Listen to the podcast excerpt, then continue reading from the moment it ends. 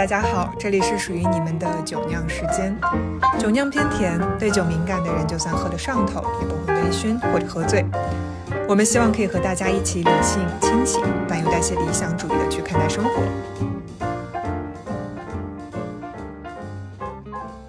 Hello，大家好，我是 Yoga。Hello，大家好，我是双翼，我们我们回。来了，我已经疯了。今天是多少天啊？三十七天了。哇，你这每天都扳着指头在过日子吧？对，然后今天一个噩耗说再封八天。那六月份哦，现在是五月份，五月份估计也是没有什么太大希望能够解封了。可能只能拿着通行证出去溜达两圈吧，一个礼拜去两天的样子。那你最近的生活你觉得怎么样？有没有一些什么改变？我觉得我最近好像最有成就感的一件事情，就是我翻了我上个月的账单，因为已经快了快要到还花呗的时候了。啊，然后我翻了我四月份所有的账单，一共加起来只花了两千多块钱吧。这是你有史以来最低吧？对，在二零二二年的上海，一个月我花了两千多块钱，天呐！你怎么做到的？不过也是因为也没什么地方花钱了，现在现在应该支出最多就是吃饭啊，吃买零食、囤货、团购。是一开始只能团购嘛，就跟着团长团，然后靠政府发的一些物资啊、蔬菜啊什么的。后来开始可以点一些超市的外卖啥的，然后就这个样子，一个月只花两千多块钱。其他没有快递的话，你也什么都不能买，就基本上处于一个呃有钱也没有地方花的状态。没有想到这个年头还可以有钱没有地方花。我觉得是很基本吧，就是你以前的那种生活状态，你比如说你还要买衣服啊，然后你可能买零食啊，这些有的没的，但是这个月你几乎什么零食，零食这种东西是你是买不到的，嗯你只能买到那些非常非常基本的，比如说米面，然后一些调味料。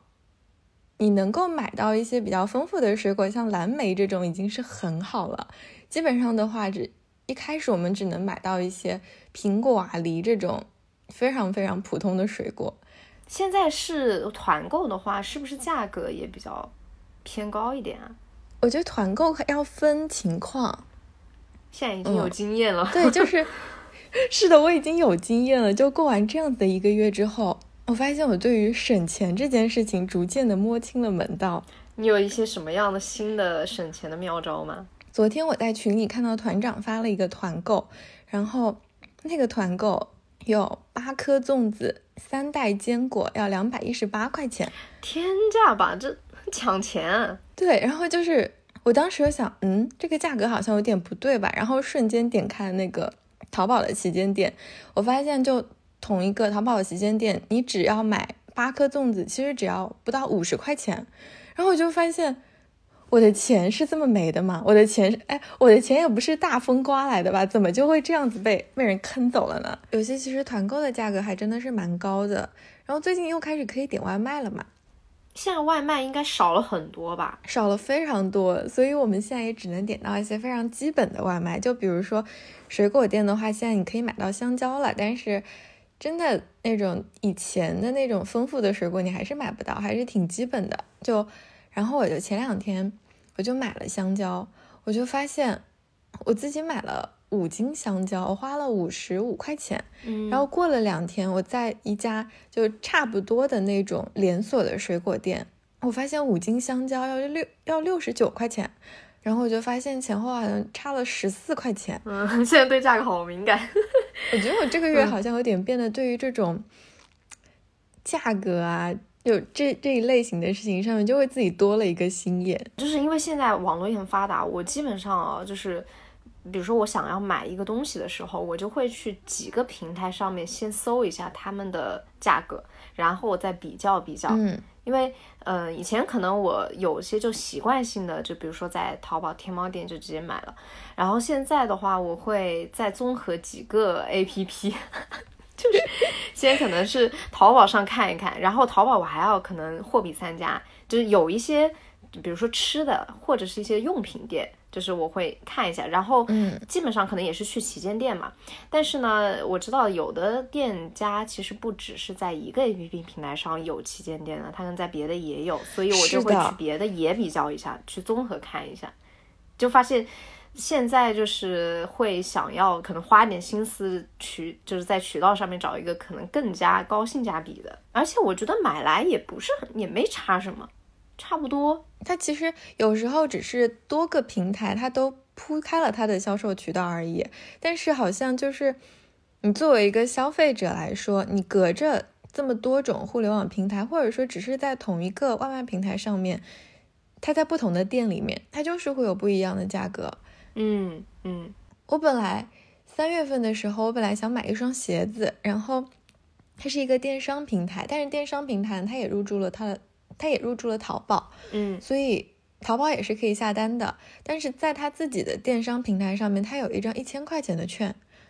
但在淘宝上就完全没有。哦，他是自己是在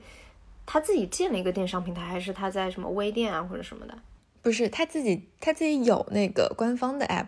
你可以下载。然后你下载他的 app 之后，他就会送你一张一千块钱的券，你买的时候就可以抵掉，它是新人券。哦哦，对对对对，现在有一些就是新人优惠的话是专属的，这个就是也比较划算。嗯，可能也是推广他们不同渠道就是平台的那个销售。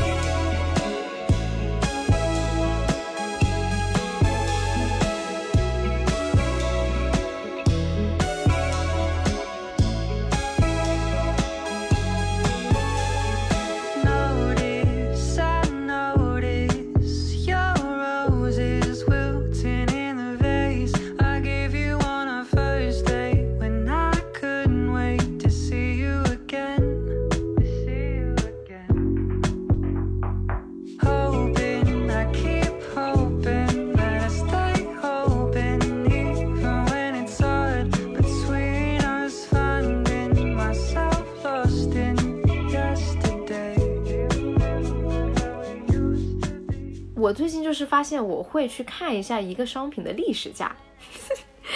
就是嗯。在我不是特别紧急需要的时候，因为我最近前一阵也是看了一双单鞋，就是那个春天穿的，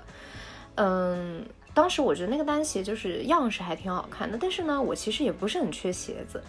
我只是觉得，嗯、那双鞋对我来说就是可可有可无吧，所以我就想看一下，观望一下它价格，如果它不到那个低价的话，我就不买。后来我看它不是前一阵有一个，呃，淘宝上应该是有个什么狂欢节吧，因为现在造节太多了，电商就是各种你匪夷所思的这种节。就几乎每个月一，个节。每个月都有节，所以那个节的时候，我就看了一下，它确实比我刚关注的时候要降了一点大价格，但是我后来看评价就说，它那个历史低价，我看哇还低很多呢，我想这肯定就不是它的那个最就是划算的时候，所以我想不行，我还是继续让它躺在我的购物车里，我再等它真正到了那个价格的时候，我再。我再入，但如果它真的在没有到那个价格就已经没货了，那也是缘分，就是呃，可能我就没有这个缘分拥有这个商品，所以我就还看的比较淡吧。主要也是因为不急。现在就是有些东西我会，呃，可能是喜欢的，就是也一时，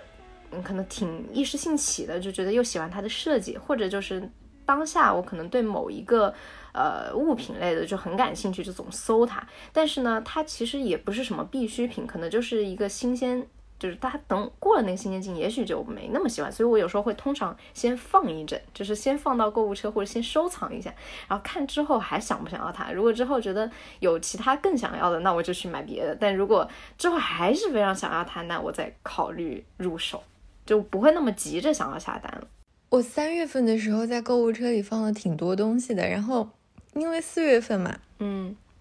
你什么都不能买，因为我们也停了快递，然后一直到四月底的时候，我就觉得这个也不想买了，那个也算了吧，也不是特别需要，算了算了，都五月份了，然后五月份也不会解封的，再到六月份这些东西都用不上，不买不买了。嗯，就现在很多人说啊，说什么买了春装，当时可能预售呢，就还春天还没来，哎，买了春装，结果预售一个月封了，然后就发现根本没有什么机会穿，整个春天就过去了。但是我发现好像自己真正很喜欢的那些东西，你还是会买。就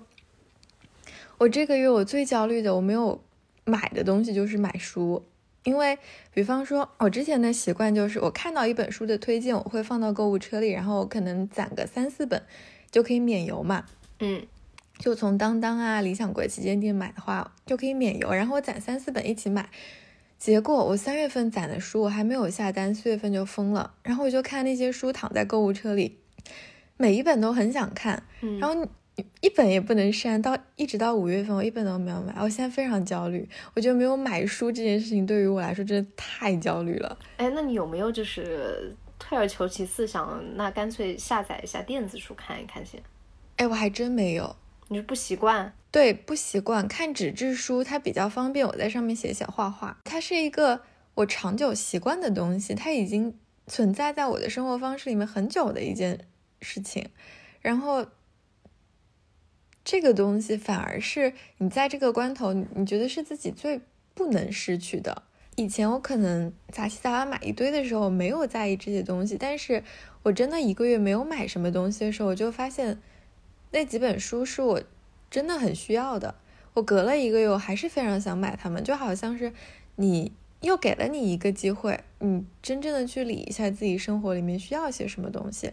嗯嗯，我很需要它们。嗯，哎，我发现我之前，我现在对书就是稍微有一些不同的，就是购买的这个这个倾向的方式。我以前是觉得，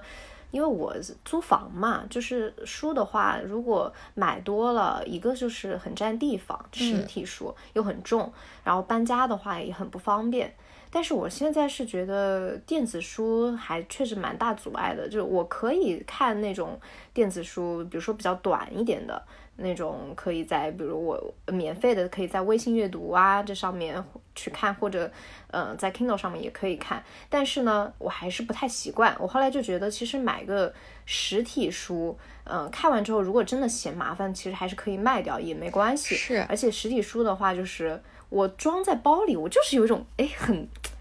很踏实的感觉，而且这个实体书会稍微刺激到我，我想要去翻阅，因为翻阅的时候就是这个感觉不一样，就是它能够让你手去这样波动嘛，就是你看到哪一页还要夹个书签，这种感觉就还蛮好的。我现在就是觉得，呃，实体书它还是就算是会贵一点，但是也是值得的，而且我也会去比价。就以前实体书，我有时候真的会去书店买的，快速嘛，我直接看了这个，我就去直接买下单了。但是呢，我现在觉得那网上确实很多还是更便宜，就比如说当当，然后它之前也有那个呃当当的一个什么会员日，还是还是一个哦读书日的时候，它不是也做活动嘛？嗯然后还有就是拼多多上，哎，我觉得买书也很好。我现在就是看它那个拼多多的价格，其实要便宜很多，而且那个销销量我看也还不错。然后我买了下实就实体的。就感觉我也觉得是质量还不错的，以前还在京东上也买过，也觉得还可以，也比较快，而且价格也还比较的划算，所以我现在就是觉得更喜欢去买实体书。就是你生活里面你有了一件这样子的东西，它是一个你的长期需求，它也是可以带给你一些长期的满足感的一件东西。我觉得这种感觉还挺好的。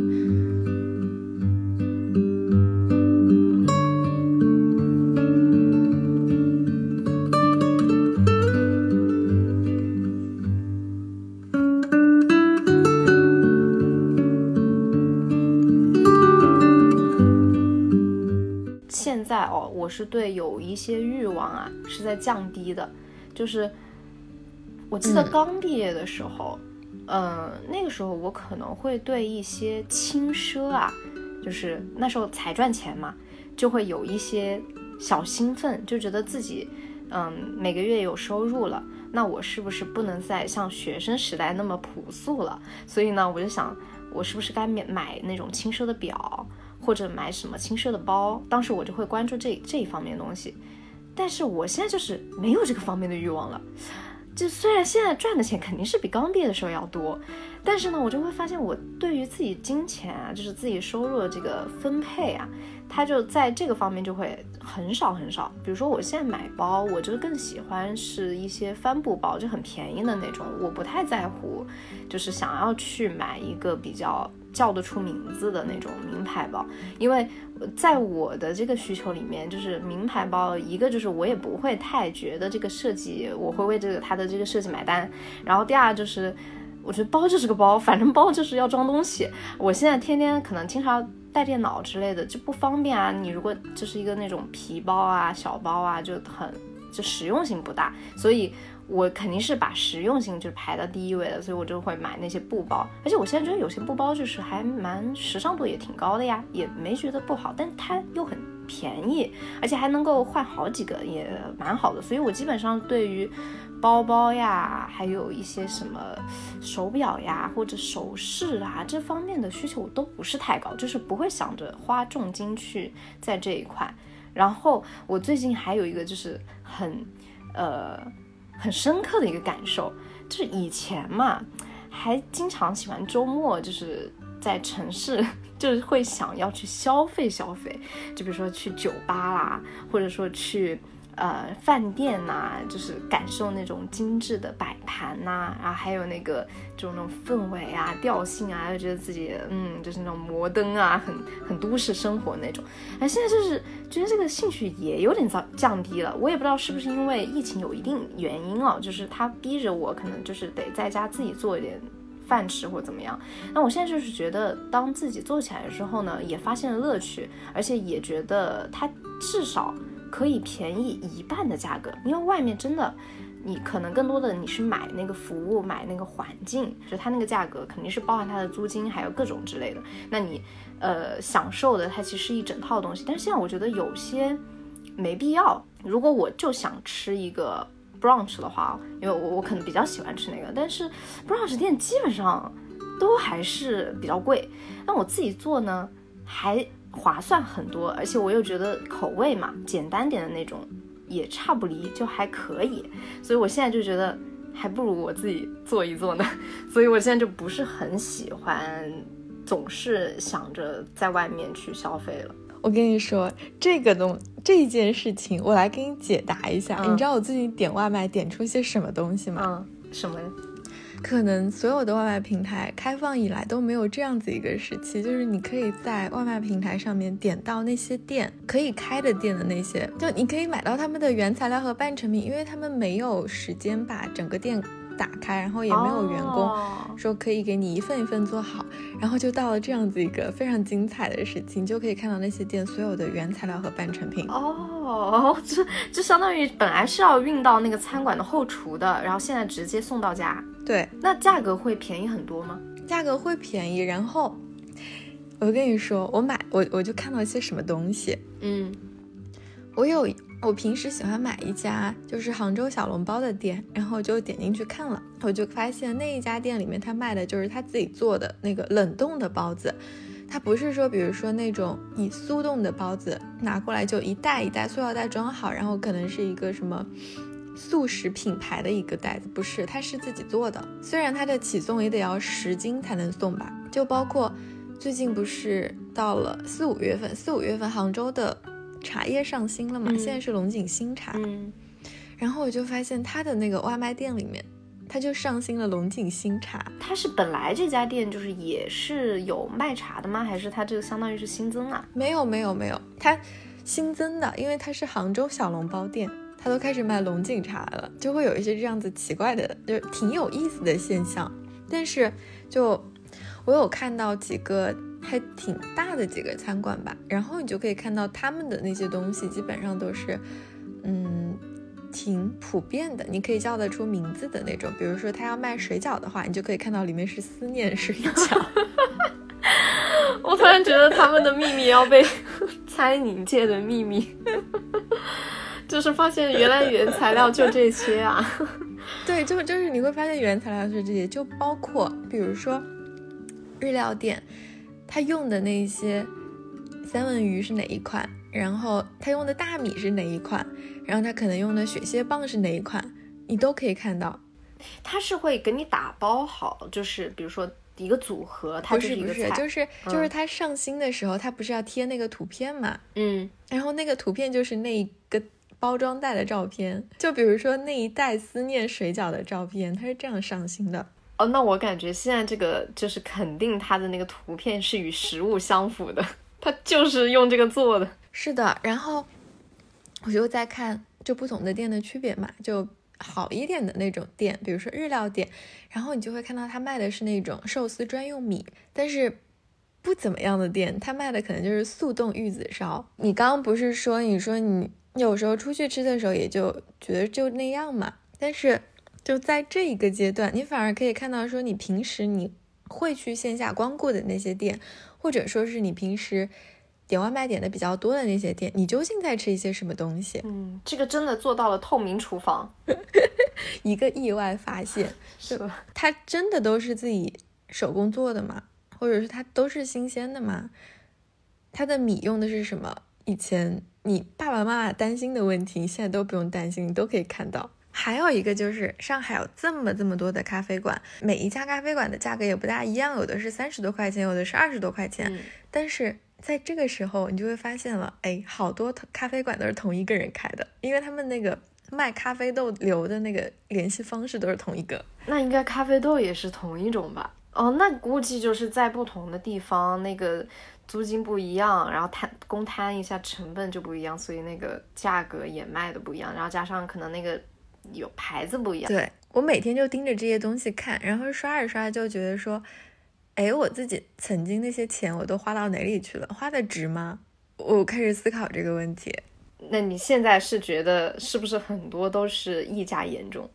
是，就是你以为你曾经觉得那些非常好吃的东西，但是其实也就是一些普普通通的一些，嗯，你可能超市里都可以买到的那种食材，然后你拿回来加热一下。我现在还只是知道，就是真的有些西就。比较简单的那种西点是真的自己能做出来，因为我这个厨艺也不咋地嘛。但是我只要买到了，比如说我买到了一个罐头，就是金枪鱼罐头，它那味道总不会差的吧？然后我把它放到那个面包里面，它也就那味道我差不离呀，真的就是差不多。所以，所以我是现在觉得哇，自己做真是太划算了。当然这个就是也有时间啊，我可能就是比较周末啊，就不是特别忙碌的时候。也不用上班的时候，我就才会去做一做。平常可能在外面，我还是该就是在外面吃饭就在外面吃饭，因为可能时间还是有限的。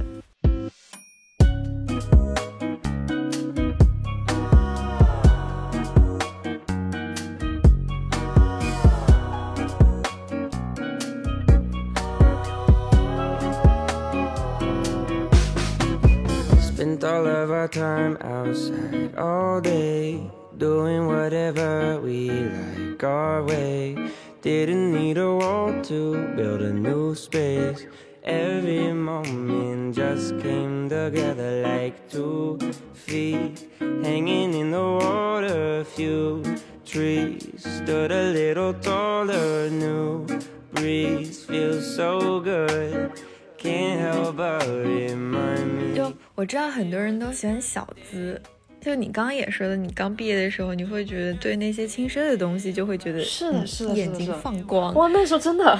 觉得自己是社会人了，我要拥有那种东西，就代表了一种身份。但其实就是，我觉得到这一个阶段就开始在意说那些你花出去的那些钱，你买到那些东西，你真的值这个钱吗？或者说？甚至你自己在用的过程里面，你真的能够用出来说，几万块钱的表和几千块钱的表，或者说是几百块钱的表，对于你一个你对于不懂表的人来说，你真的用得出差别吗？我是真的不行。就可能我当时其实对表肯定就没什么研究，然后我觉得表就是一种，它肯定装饰大于实用，因为我也不会就是。离开这个表，我就不知道时间了，所以当时只是把它作为装饰用。但是我感觉装饰其实现在想想也不太需要拥有一块表去来装饰自己，就是渐渐的，其实就是有一个对自我的需求的逐步认知了。所以在这一块，我现在真的是不不感兴趣，然后也不太识表，也不太识货。我前几天啊，我前几天在看一部讲消费的一部纪录片，然后那个主持人他去采访一个算是亿万富翁吧，就问他你你坐飞机的时候，你都坐哪个舱？他说商务舱。他说，然后主持人就很奇怪，因为他家真的他买了一整个庭院，然后他收入又那么高，主持人就问他说，那你觉得头等舱怎么了？然后就对方想了想说，我觉得头等舱不值这个钱。哎呦，发现富人也很也很在意性价比。不是说你到了某一个收入阶段，你自己所有的东西你都把它换成最好的，或者现而且现在很多人喜欢讲高级感，或者说讲质感嘛。嗯，但我觉得大家心里要对那一个东西，你自己觉得这个东西到底值不值这个钱，得有一个基本的一个判断。我觉得也不是说头等舱真的不值这个钱或者怎么样的，可能只是说在他的生活方式里面，他没有觉得他要做头等舱这件事情多么重要，或者说是对于他的体验来说，坐头等舱跟坐商务舱，他觉得差别也不大。这就好比是，你知道现在买蓝莓还挺贵的，但是蓝莓是有尺寸的，它基本上会分成十五毫米左右的蓝莓，然后十八毫米左右蓝莓以及二十二毫米左右蓝莓。那当然是二十二毫米左右的蓝莓是最贵的嘛。嗯，但是你说对于我们来说，我们真的可以吃出十八毫米左右的蓝莓跟二十二毫米左右蓝莓差别吗？你吃不出来的呀。呃，所以有的时候通常会觉得，哎，我花了这高高价钱，怎么觉得没吃出个什么名堂来？对啊，就是很多东西其实我们自己并不会那么敏感，就那些东西，它不是说你你对于他的那个标准，你吹毛求疵，你你一定要求那个东西是最最最好的。我觉得大多数人其实很多时候都是感觉不出来的。对对对，除非就是真的对某一块很讲究，或者很有自己的一个研究或者那个要求在了，他们真的能够很敏锐的感觉到。大部分有些我很多东西都感受不到。对，那当然说你最好的蓝莓当然也挺好的，但是对于我们自己来说，我们感受不到那些差别的东西，我们没有那么敏感的东西，就不要盲目的去花那个钱，我觉得还挺重要的。是的，而且我现在觉得有的时候，哎，少花点就是就少花点了，就赚钱这么难，对吧？这么不容易，太难了，我又不是随随便便就能赚到这么多钱呢，那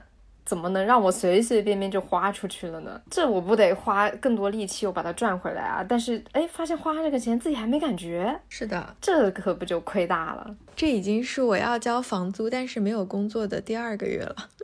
啊，这个，所以你现在就是对价格敏感度非常高。对，就是以前可能想说要努力工作，但是，哎，过了一个月你就发现是谁在坑我的钱。我这么努力工作，就是为让别人来赚我的钱，就太坑了。我以前也是觉得，就是要会赚钱比就是省钱要重要，就是觉得钱你省来省去能省几个呢？但是现在发现，你这几个你都不省，你永远都省不出来的。你永远就是赚多少，你花多少，你就是月光。而且现在就是月光有多惶恐，你稍微一断粮，你稍微没有收入，你就活不下去了。那你把自己逼到一个非常紧的这个弦上，你稍微施点压就断了，怎么能让自己陷入到如此尴尬的境地呢？所以我现在就觉得，不要觉得什么会赚钱你就随意花。大部分人，咱钱也不是天上掉下来的，就是还是得好好珍惜它。就是会花钱，其实确实也是一门学问。我是觉得，就是一味的省钱肯定也不对。你生活嘛，毕竟还是要生活的，钱也是要花的。但是怎么去高效的、更加花到点子上，这个我觉得才是非常重要的。我现在就是喜欢花钱去买一些给我带来长期效应的东西，比如说我去运动。哎，我最近就是那个五一假期嘛，嗯，也没花太多钱。我的娱乐呢，就是大概出去打了一次球，就是租，就是那个花了三十来块钱吧。嗯，然后我就去租那个就是羽毛球馆嘛，就跟朋友一起打羽毛球。哇，打完之后我真的觉得超级快乐，就是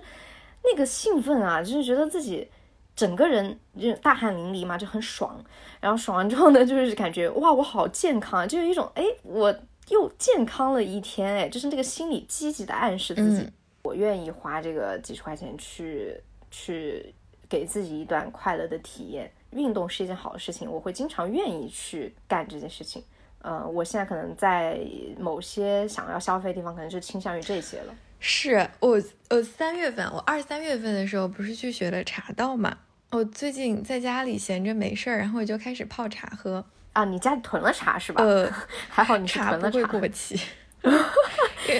之前之前我去上课的时候，老师给我发了很多的茶样，然后之前没有用完，所以最近还在喝茶。然后我那天晚上一个意外买到了枣糕，就是枣泥做的那种糕点。那种糕点你又觉得配咖啡也不是很合适，然后我想了想，就泡了杯绿茶。哦，真的绝配！因为其实食物的味道它是需要搭配的嘛，啊，对，就好比你枣糕不能配咖啡，那这两种味道其实不是很搭，然后不是很搭的食物在一起，它两种味道你都会觉得嗯很一般。但是如果是搭配的好的话，你两种食物你都会觉得很好吃。而且会不容易腻。然后我那一天就坐在那儿喝茶吃枣糕的时候，我也想，还好去学了个茶道，就它带给你的那种好处，或者说是带给你往后生活里的那种惊喜，是很长很长的。你不知道你在什么时候会用到它，但是你当你用到它那一瞬间，你就会觉得，啊，这个钱花的可真值啊！哎，所以就是这种能够让自己稍微掌握一个技艺啊，或者是一段就是培养一个不错的兴趣爱好和习惯的，它这个效果就很长久。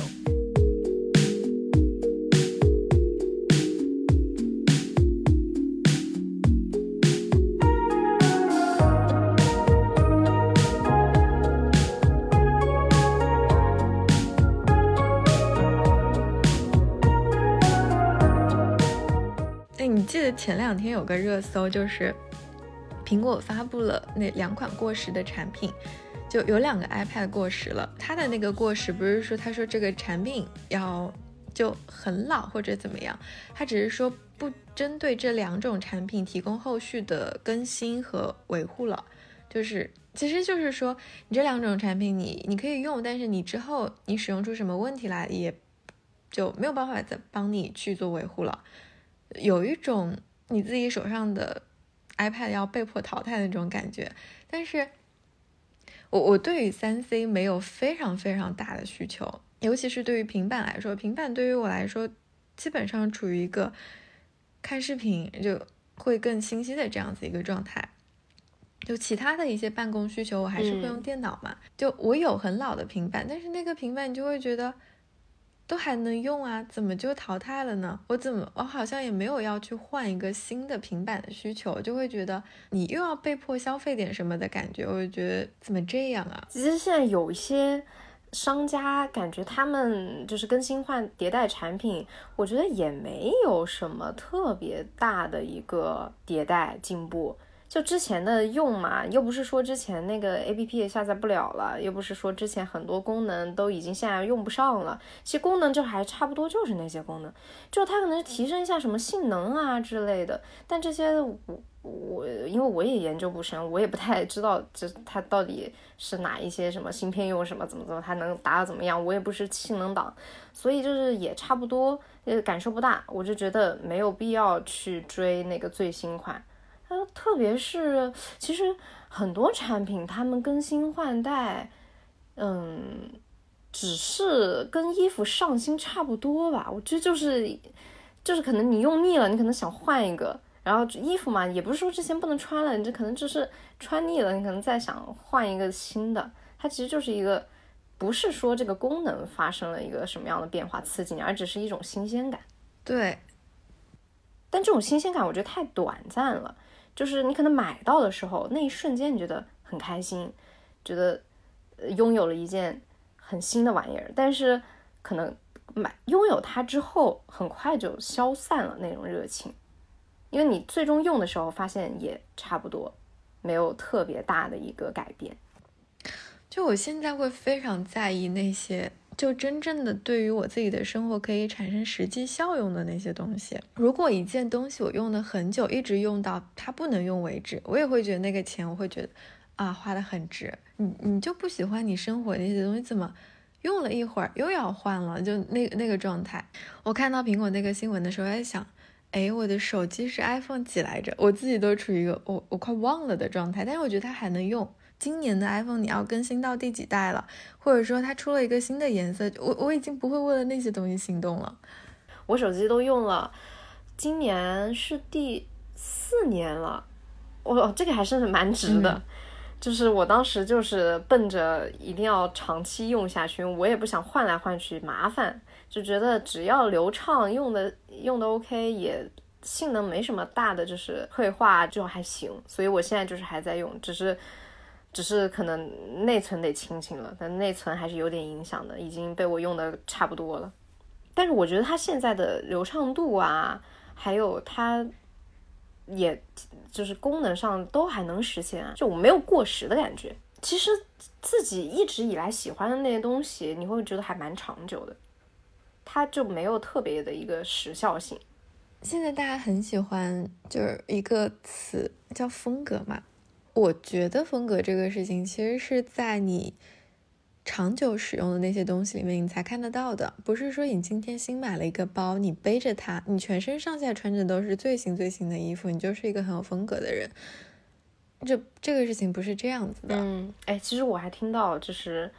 一种言论是说，你只有当重复去使用一些东西的时候，它才能够留下烙印。就是比如你重复的去喷某一个香水，别人才会闻到这个香水，想到就是对你，不然你就是呃没有这个印象，就是得不停的重复。其实，在以前的时候，还是会想，因为不知道自己要什么嘛。像我以前，我也没有什么特别固定的喜欢的式样，就是比如说衣服啊，我也没有什么特别喜欢的式样，而且也通常不知道自己适合哪一类的，我就会各种去尝试。嗯，慢慢慢慢的就是有时候一眼能看到这个东西是适合我还是不适合我。就算我真的再喜欢，但我发现啊，我可能真的驾驭不了，那我就不会去选择它，也不会去花这个钱拥有它，因为我知道我嗯跟它其实不是很匹配，就不会。所以我觉得慢慢是以前尝试也可以，肯定会走一些路的嘛，但是慢慢慢慢培养了一个。自己的喜好之后，就会去稳定一点。就是我觉得有的时候，现在大家也很讲求什么风格啊、品味啊，或者是追求所谓小众的东西啊，好像这个就显得自己很与众不同嘛。这个我就觉得是会有一点本末倒置，因为，嗯，如果我是要通过外在这些东西来表达我是一个怎么样的人的话，证明我可能内在就是不是很充实，我不是很自信，我不知道我是谁，我也不知道我想表达什么。那我通过这个外在这些包装来掩盖，或者是想要给众人去展现一种我是一个有品位的人，我是一个呃审美力好的人。但我觉得，如果只是通过这些物质层面的东西，它其实很表象的。也就是说，应该你自己先想，我是一个什么样的人，我喜欢什么东西，我想要为什么样的，就比如说我想要一个怎么样的消费方式，这个其实都是你自己的一个自我。然后你再通过我吃什么、用什么、穿什么，再去表达自己，这个才是一个顺理成章的过程，而不是先从我要用什么，我要。做我要背什么样的包，我要穿什么样的衣服，去代表我什么样的人，这个都是很表象的。所以我就现在不会去跟风，也不会去趋之若鹜吧，不会对那些好像我用了这个商品，我就成为这样的人。我也知道，就是很多广告，它可能也会营造这种氛围，因为我自己做广告的嘛，我就很清楚知道，呃，广告本质其实。就是要推销这个产品，它最终的目的还是要把这个东西销售出去。但是它通常会用各种各样委婉的方式，或者想要表达一种我是懂你的，我跟你站在一起，你只要用了我们的这个产品就能够象征你是一个什么样的人，你有怎么样的一个思想。所以我就会通过广告的形式把这些思想、把这些理念传达出来。但是归根结底。都是说你要用这个产品代表你是什么样的，但其实这个就是一个很多都是人为的去塑造这个连接。对，就是这个产品不一定好不好，但是它得让你觉得它好。对你用这个产品，哎，你就是什么样的人哦。然后你看我找的代言人是什么样的，因为你渴望成为这样的人，那你用了我这个产品，你就是这样的人。他通常都是用这样的逻辑去说服消费者的。其实我之前做媒体，我也知道你你宣传是一回事，但是你自己心里其实你得有那一杆秤，就是比方说，就我们一开一开始的时候不是说，我说我最近买了个香蕉，怎么会这么多的价格呢？但其实我们可以去了解一下最基本的一些生活常识吧，就一斤香蕉是多少钱的，然后一件好的衣服究竟应该有哪一些的哪一些特点，比如它材剪裁很好，或者说是什么样子的面料值这个钱。我觉得这一些生活的常识是我们需要去掌握的一些东西。我们希望自己的生活好一点，就用一些好一点的东西，可以吃的好一点，然后买更好的衣服，这些当然是好的，因为它就是一个你自己生活在变好的一个证明。但是在这个好的基础上，嗯嗯你你想要表达自己，你看到各种各样的宣传，你也看到很多的，比如说代言，然后博主的推广，这些所有的东西，你看到了之后，你要知道，它只是一个参考，嗯就它不是你生活的那一个基石。就你生活最，你应该有一个最最最基本的一个底层逻辑，就是我知道这些东西原本应该是什么样子的。嗯，就不容易被那些可能在宣传过后，在塑造了之后，它呈现样子，然后你就觉得这个也好，那个也好，但其实很多时候不符合自己生活的一个基石的。嗯，是，就如果你没有那一个最基本的那一些常识的话，然后你看到这个你也会相信，你看到别的你也会喜欢，那你就很容易会被带跑嘛。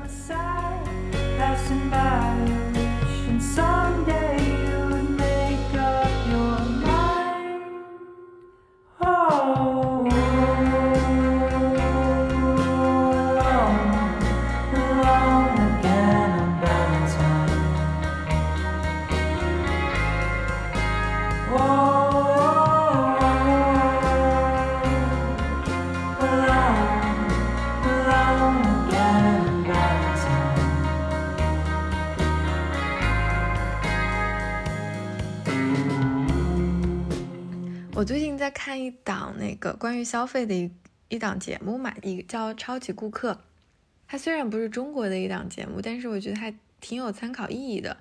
就中间有一个它关于一段药品的解说，让我真的很印象深刻。你知道女生痛经的时候，她不会，我们不是会吃痛经的止痛药吗？嗯但是痛经的止痛药跟头疼的止痛药跟你身体很多其他疼痛的止痛药其实同一种，它们的成分是一样的。嗯哦，但是，假如你只看到包装上那个，就是你现在去搜那个很多的药品，它会它会告诉你这是痛经止痛药。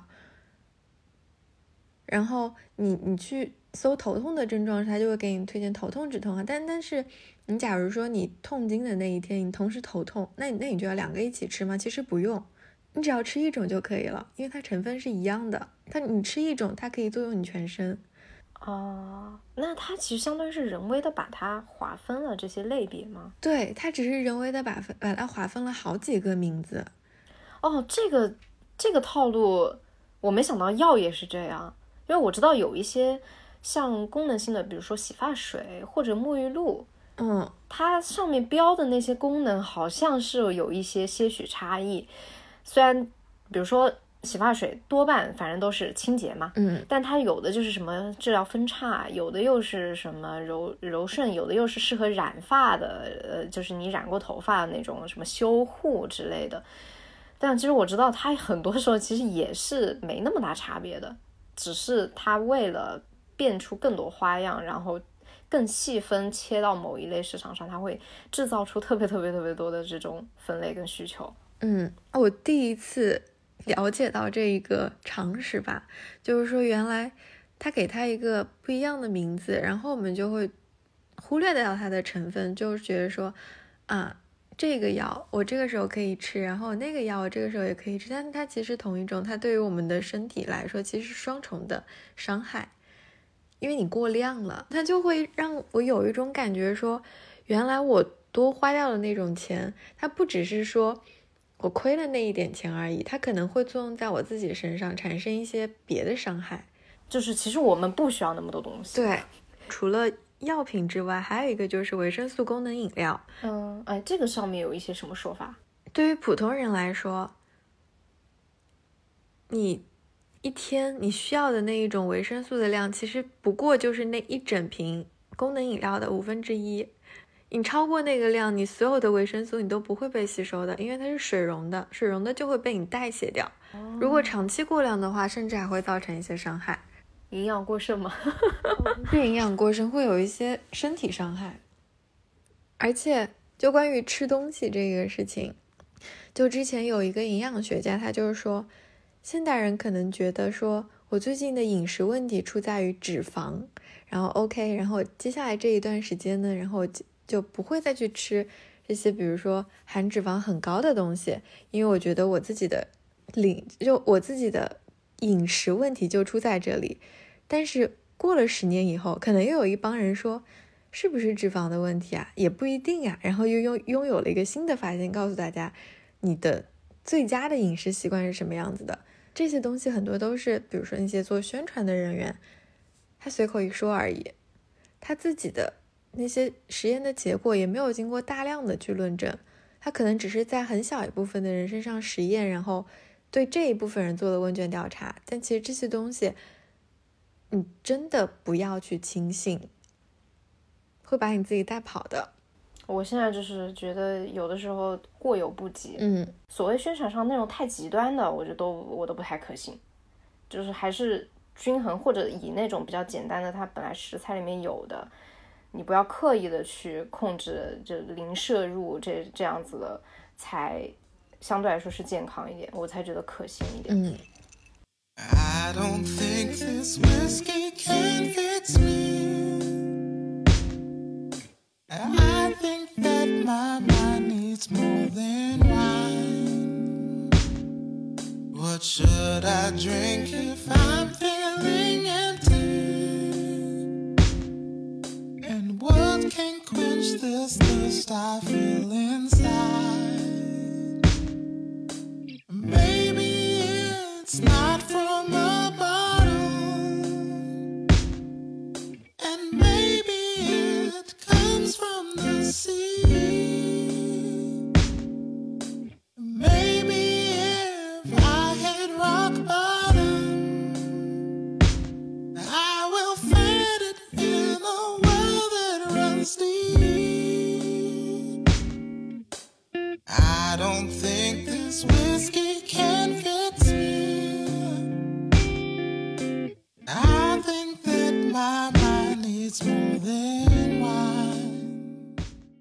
我们刚刚就是说到这么多，就是关于怎么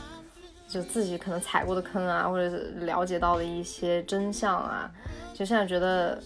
这是一个长期需要学习的过程哎，就是除了你要学怎么去赚钱，你也要学会好好怎么去花钱。是的，就以前可能会觉得说你你看到那些什么省钱的攻略，你就会觉得啊好抠门啊。但是到现在这个阶段，你就会想，就尤其是经过了最近的一个月，我会觉得说，它其实不是说让你大刀阔斧的去改变你生活里的每一条准则一样的东西，说